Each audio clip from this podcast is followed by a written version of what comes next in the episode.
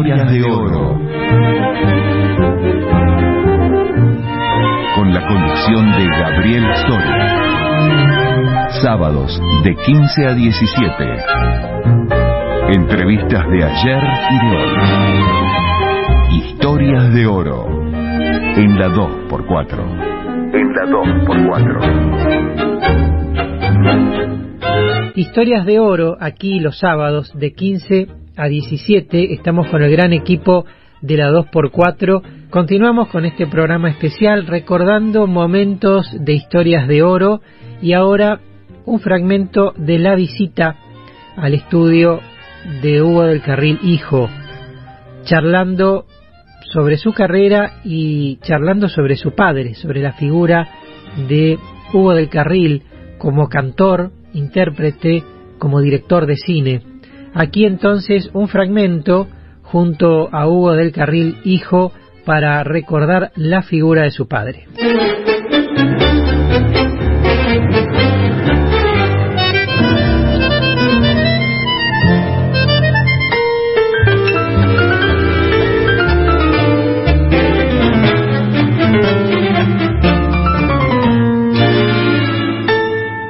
Acordás, hermano, qué tiempos aquellos? Eran otros hombres, más hombres los nuestros. No se conocían poco ni morfina. Los muchachos que antes no usaban comida. ¿Te acordás, hermano, qué tiempos aquellos? 25 abriles que no volverán. 25 abriles volver a tenerlos. Y cuando me acuerdo me pongo a llorar. ¿Dónde están los muchachos de entonces? Barra antigua de ayer, ¿dónde están? Oímos solo, quedamos hermanos. Oímos solo para recordar. Que acordar las mujeres aquellas, minas fieles los bailes de Laura peleaban cada cual defendiendo su amor.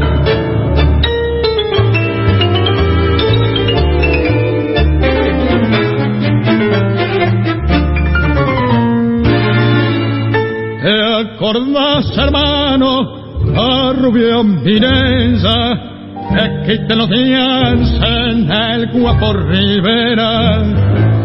Casi me suicido una noche por ella. Hoy es una pobre bendiga la pienta. ¿Te acordás, hermano, lo lindo que era?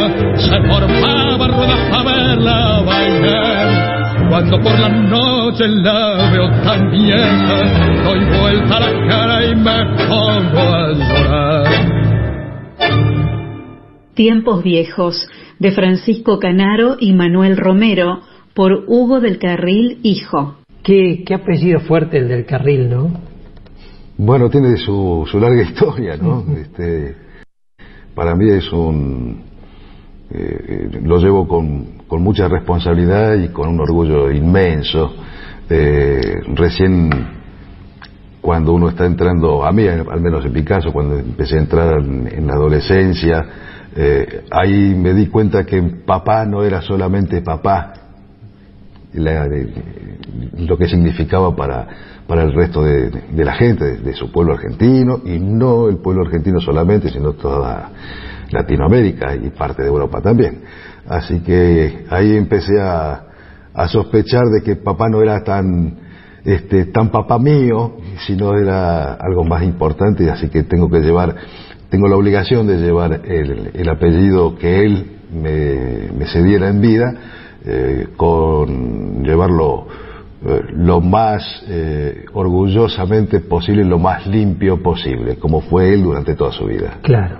Esa, esa rectitud, esa, esa imagen siempre que ha quedado del maestro Hugo del Carril, ¿no? Eh, en, en, todo, en todos los ámbitos, en todos los ámbitos donde él no solo no es un solo el cantor, sino también el director de cine, este, el hombre público y comprometido con las cosas de, de su pueblo, a quien sin ninguna duda amaba y el pueblo lo ha amado siempre a, al maestro. Pero mm, vos acabas de decir que, que en un momento te diste cuenta que tu padre era además el artista. Claro, claro. ¿Y, y qué pasó en ese momento? Mira, yo no, no, no, no podría explicarte que, porque a ver, yo era muy chico y ya lo veía papá eh, arriba del escenario, trabajando, tengo muy presente lo que fue la carpa del pueblo, eh, cerquita de, de acá, en la calle Rauch estaba. Eh, para mí era, eh, mi papá era el trabajo de mi papá, que trabajaba de cantor de tango. Eh, entonces después, bueno, lo- los compañeros de la escuela decían, pero tu papá, tu papá es fulano, pero papá eh, sigue parando, su papá. O sea, yo, no- yo no entendía el por qué. Después, cuando creces y lo acompañas y ves que un estadio se llena para ir a verlo a él, o un teatro se llena para ir a verlo a él, o ves fotografías de, de, una cancha de fútbol en Colombia donde había 30.000 personas escuchándolo a él, entonces ahí te das cuenta de la, inmensidad eh, que solamente una persona es capaz de hacerlo simplemente transmitiendo su arte. No solo transmitiendo su arte, sino también teniendo una forma de, de comportarse en la vida, eh, que creo que todos los hombres, cuando digo hombres, es la, la raza, las mujeres y los varones, necesitamos comportarnos, ¿no? Eh, una forma sencilla, correcta, nada más. ¿Y cómo era el, el papá puertas adentro, no, el- no el artista? Mira, eh, papá era un tipo que era muy, muy, muy jodón. Él donde podía hacerte una broma, eh, eh, algo como para que vos la pases mal y él reírse, sí, seguramente eso era lo que más hacía. Eh, no recuerdo eh, eh, juegos, por ejemplo, con mi padre. No, no, no recuerdo juegos.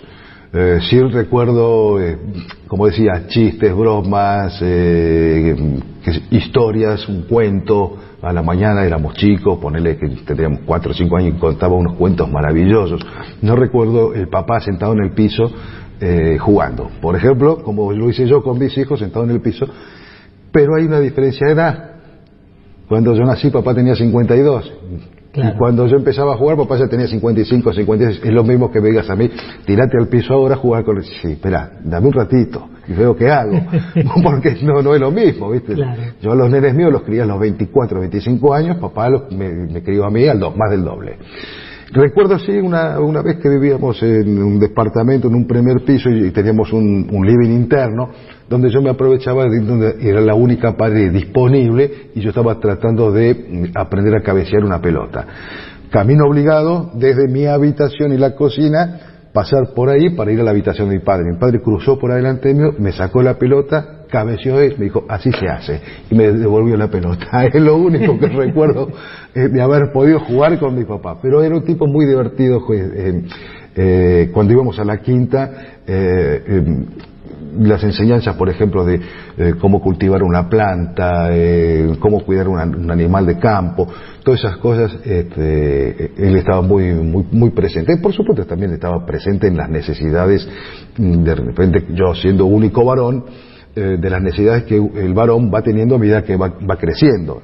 Las cosas que pasan, la primera noviecita, una pelea con un amigo, y siempre estaba ese, ese papá que no daba consejos de padre, daba consejos de abuelo, por la edad. Claro. Entonces Claro. para mí siempre fue un hombre muy sabio, muy sabio. Eh, es lo mismo que yo ahora esté criando a un chico de 4 o 5 años, me va a ver muy grande, muy grande. Eh, los, los papás de los compañeros que yo tenía de la escuela eran 20 o 30 años menores que mi padre. Entonces por eso yo recibí unos consejos fenomenales. Yo no conocía a mis abuelos, pero tuve un padre que fue mi papá, mi amigo y mi abuelo. Claro, claro, y aparte que pertenecía a otra época de Buenos Aires. ¿no? Totalmente. Totalmente. Totalmente. Para que te des una idea, cuando nació mi papá, hacía un par de meses se había hundido el Titanic. Claro. De esa, ahí nació.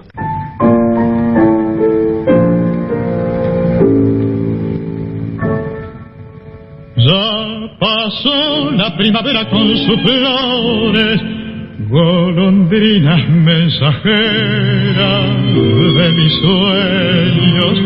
Hoy te alejas y te llevas mis amores y yo sigo tu viaje con empeño. Vuelve pronto que lo tuyo traicionero me sepulta en la tristeza de sus días. Quiero ser a tu regreso el cancionero que deje en un te quiero rendido un corazón. Yo soy aquel muchacho que puso sin agravios en tus pintados labios la gloria de un vivir. Aquel que entre caricias tornabas su sumiso y que el destino quiso hundirlo en el sufrir. Yo soy aquel que tuvo constancia y fe sinceras. Yo fui la primavera y tú el otoño cruel que ha vuelto golondrina. Enloqueció el espacio que fue como un palacio para vivir tú en él.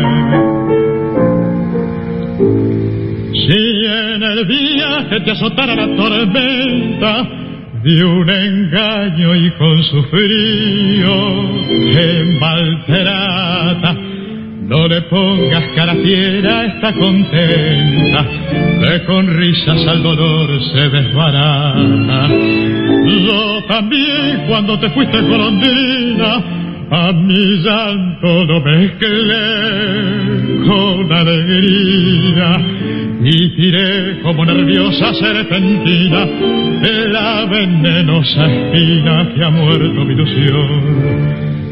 Yo soy aquel muchacho que puso sin agravios en tus pintados labios la gloria de un vivir. Aquel que entre caricias tornábase sumiso y que el destino quiso hundirlo en el sufrir. Yo soy aquel que tuvo constancia y fe sinceras. Yo fui la primavera y tú el otoño cruel que has vuelto golondrina. Enloqueció el espacio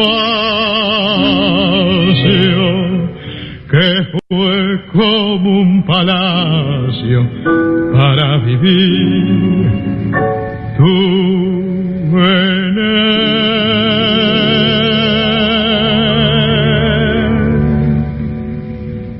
yo soy aquel muchacho, de Joaquín Mora, Vicente Russo y Máximo Orsi, por Hugo del Carril, acompañado por Joaquín Mora en piano y Cayetano Puglisi en violín.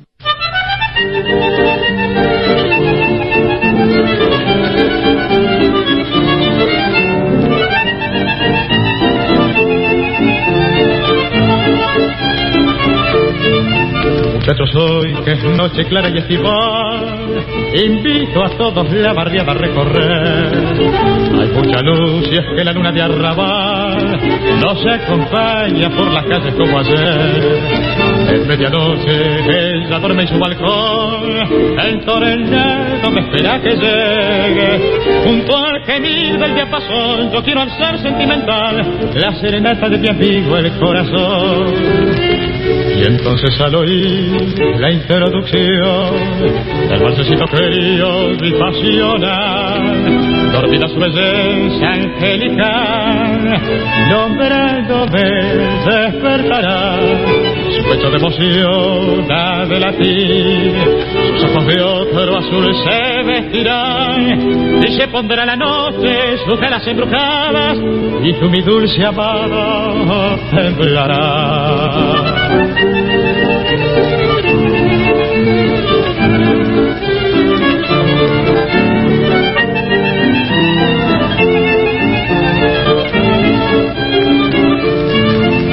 Muchachos vamos, que la luna quiere oír la serenata pintoresca de arrabal. La noche es tibia, duerme el barrio y es así, el cielo lleno de estrellitas de cristal. Muchachos pronto que están bellos saludar a la rubia que duerme inocente. Los dedos en el diapasón con un alegro arrancarán y entonces mi alma subirá a su balcón. Entonces al oír la introducción del balsecito curioso y pasional, dormirá su belleza angelical, nombrándote despertará, su pecho de emoción ha de latir, sus ojos de otro azul se vestirán, y se pondrá la noche sus alas embrujadas, y tú mi dulce amada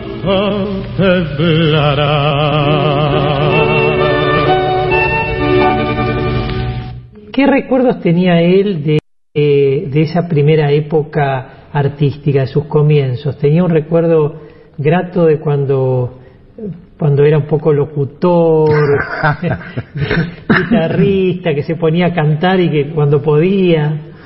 Sí, mira, este, tiene, tiene cosas muy lindas. Por ejemplo, cuando fue a hacer este la prueba, eh, creo que era Radio Bernotti, eh, que, el hombre lo quiso como, como o este había sido Yankelevich, me parece. Bueno, alguno de los dos, no me acuerdo bien.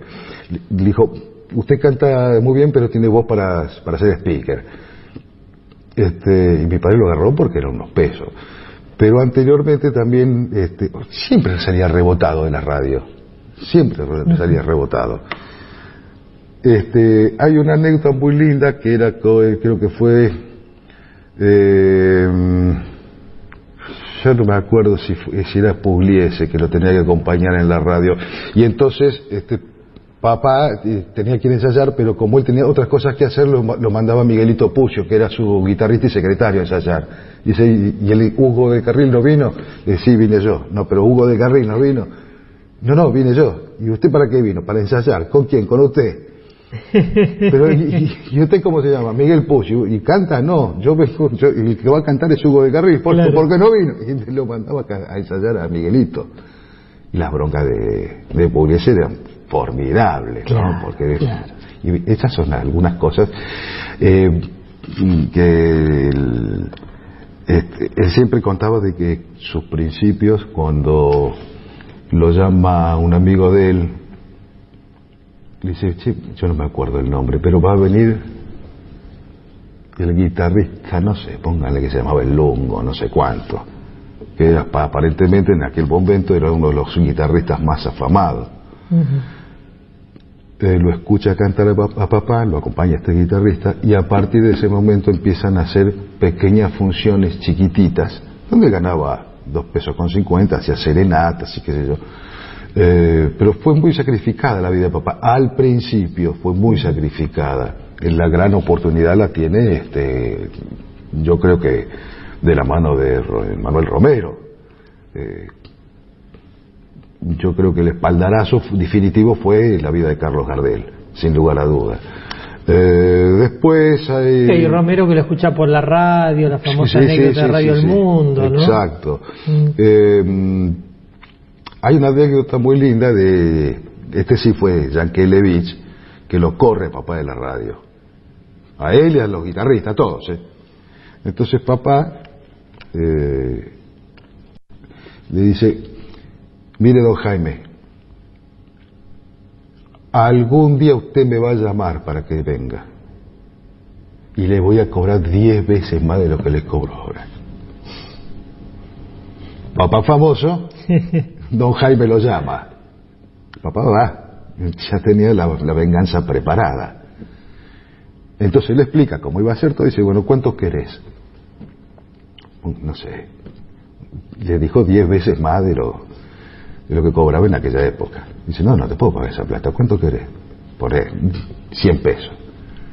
No, me tenés que hacer un descuento porque vos fijate, eh, ¿cuál es tu último número? 100 pesos. Le dice, escúchame, vos sos antisemita. Dice,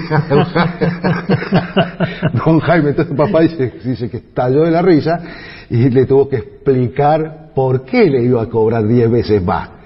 Ahí don Jaime reaccionó, se acordó aceptó y fueron los primeros 100 pesos muy, muy bien pagos en la radio.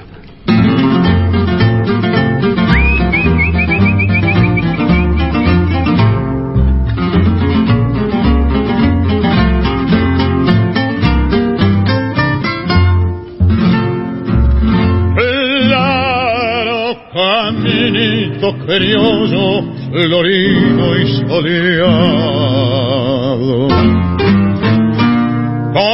Compañero bordado, oh, me viste pasar mientras los vastos amigos que saben mi anhelo. Como un dulce consuelo, su verde saludo me hacían llegar. Cruzando montes y valles con alas venía mi pobre carreta. Con su carga de esperanza las ruedas hacían al viento cambetas. Cuando ya atravesaba la hondura del valle, de lenta corriente, una congoja naciente detuvo su impulso parando su andar, porque en aquel arroyito a veces sus ojos se saben mirar.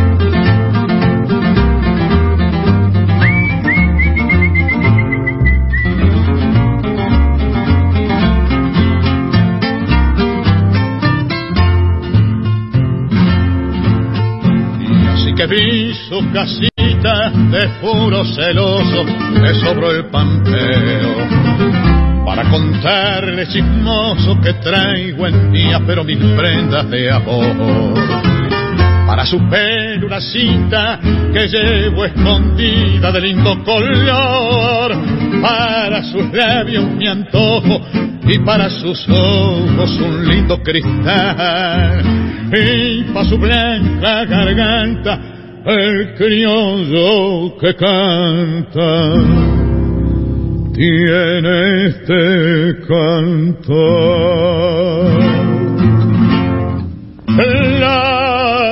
Caminito criollo, florido y soleado.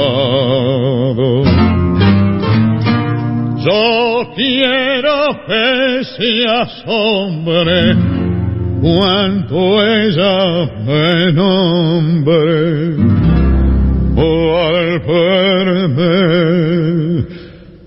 llegar.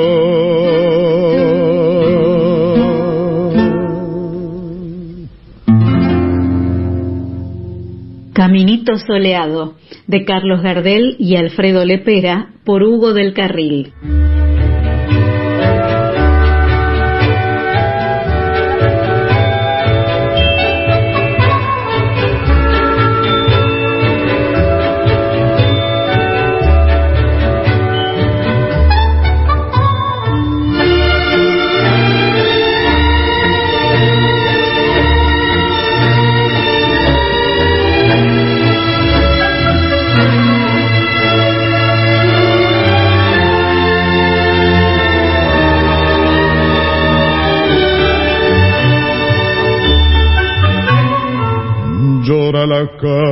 Calecita de la esquinita sombría y hace sangrar las cosas que fueron rosas un día. Mozos de punta y hacha y una muchacha que me quería tango varón y entero, azorinero el alma mía. Sigue llorando el fondo y en la esquinita palpita con su dolor de tango la calecita.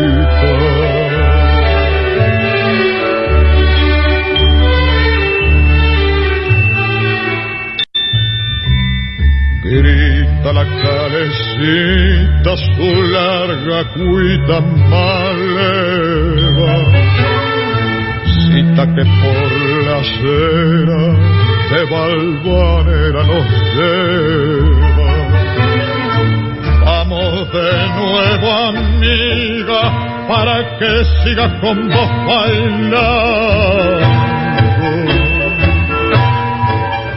Vamos que en su rutina la vieja esquina me está llamando.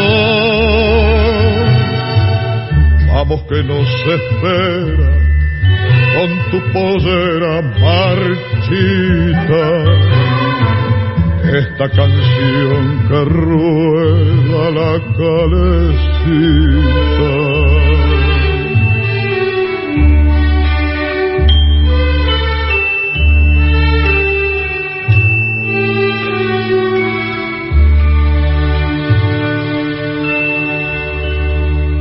La Calecita, de Mariano Mores y Cátulo Castillo, por Hugo del Carril. Entre tango y tango, Gabriel Soria nos regala el mejor presente. Historias de oro. Entrevistas tangueras. En la 2x4.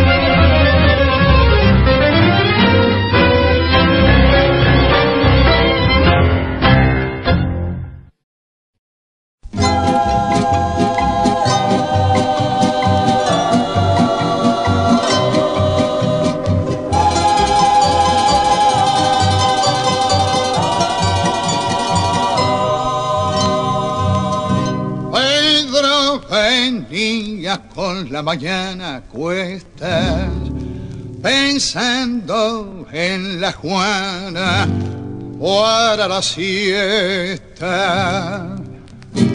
Traía en las manos trigo de lunes y un amor puro como la tierra.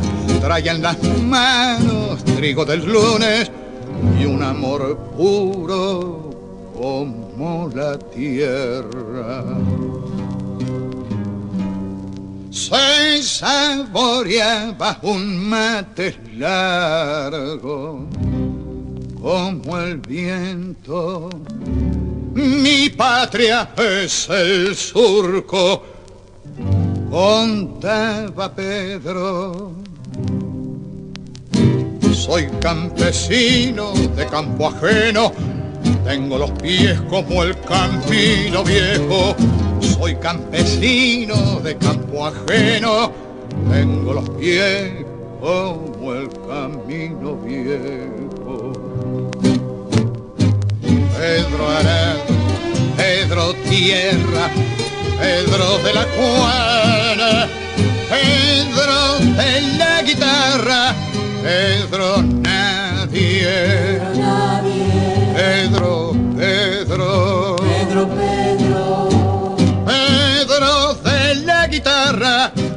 Pedro nadie, Pedro, Pedro.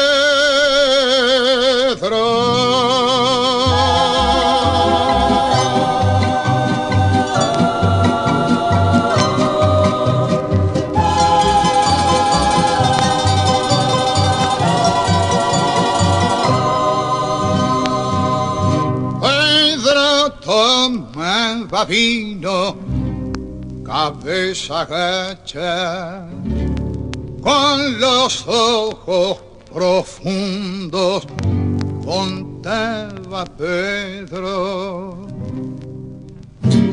De la Juana, de la chacra, del arado, de la miseria, de la Juana, de la chacra, del arado, de la miseria. Pedro Arado, Pedro Tierra, Pedro de la Cuara, Pedro de la Guitarra, Pedro Nadie, Pedro Nadie, Pedro, Pedro, Pedro, Pedro, Pedro de la Guitarra, Pedro Nadie. Pedro